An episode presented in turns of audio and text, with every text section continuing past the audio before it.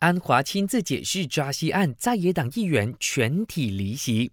副首相纳杜斯里阿莫扎西获判释放，但不等同无罪后引发的争议不曾间断。昨天，首相纳杜斯里安华就在国会下议院亲上火线作出回应，他就说自己从来没有和前总检察长丹斯里伊德鲁斯哈伦讨论过抓西案件，也不曾干预他的决定。抓西案下判时，他正在官访新加坡，当时只是要求伊德鲁斯解释停控。理由，安华强调，根据宪法，总检察长拥有绝对权力提控或撤控任何人。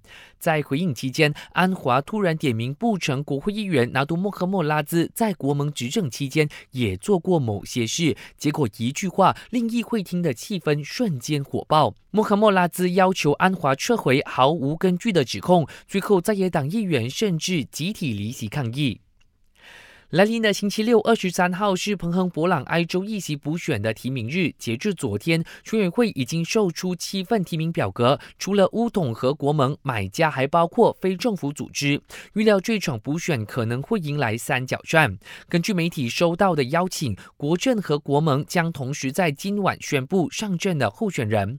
值得注意的是，在布朗埃州议席补选之后，我国还有一场补选。随着沙门日拔区州议员拿督达利因病逝世，选委会证实已经接获议席悬空的通知，将在下个星期一开会定夺补选的重要日期。感谢收听，我是嘉俊。